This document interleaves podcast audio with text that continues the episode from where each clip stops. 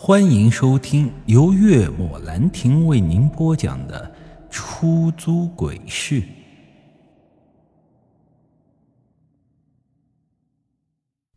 在村口刚好遇见一个砍柴的老大爷，他呀就热情的邀请我们去他的家里做客。想着人生地不熟，我们便就答应了。你们这是迷路了？老大爷问了一句，马镇人笑道：“哦，没有没有，我们呀就是到处走走。”我一阵鄙夷，这种幼稚的借口谁会相信？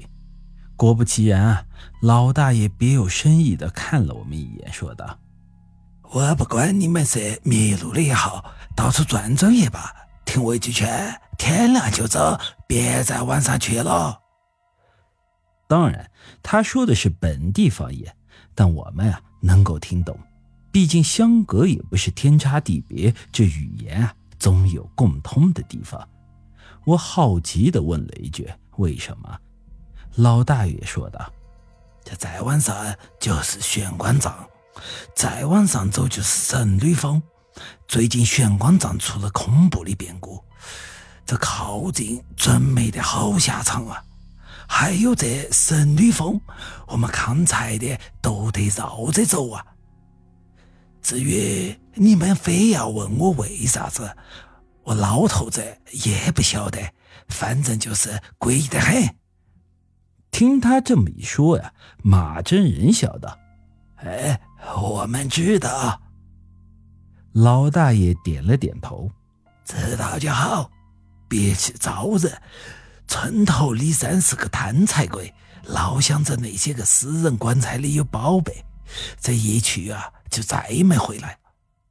四下看了一眼，发现没人后，老大爷悄悄对我们说道：“我听人说，昨天还见到他被吊死在一个棺材上头。”我心头咯噔一下，莫名的感受到一股危险的气息。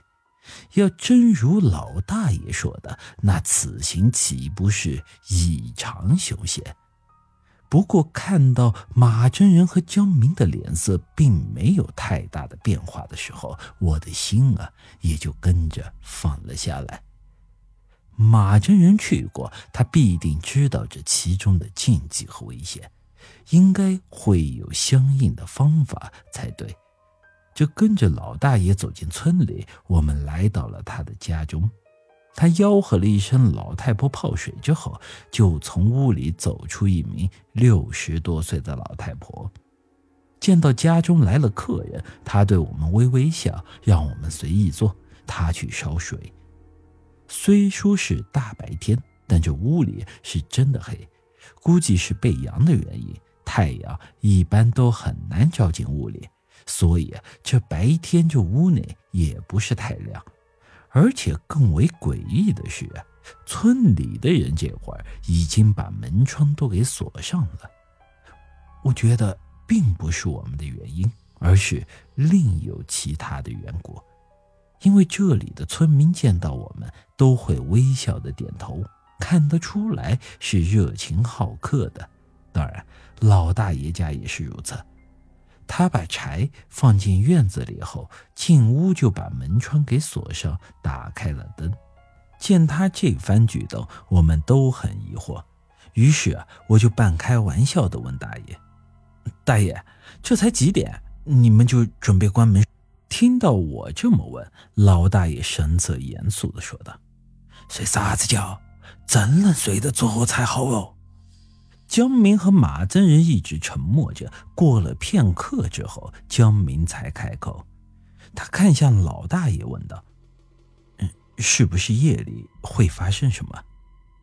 老大爷点了点头，也没多人看见，不晓得是个啥子东西。说完，他就陷入了沉默之中，直到大娘提着水出来，这种僵硬的气氛才算是被打破。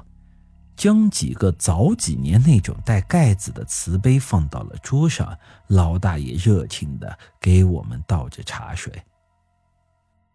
本集已经播讲完毕，欢迎您的继续收听。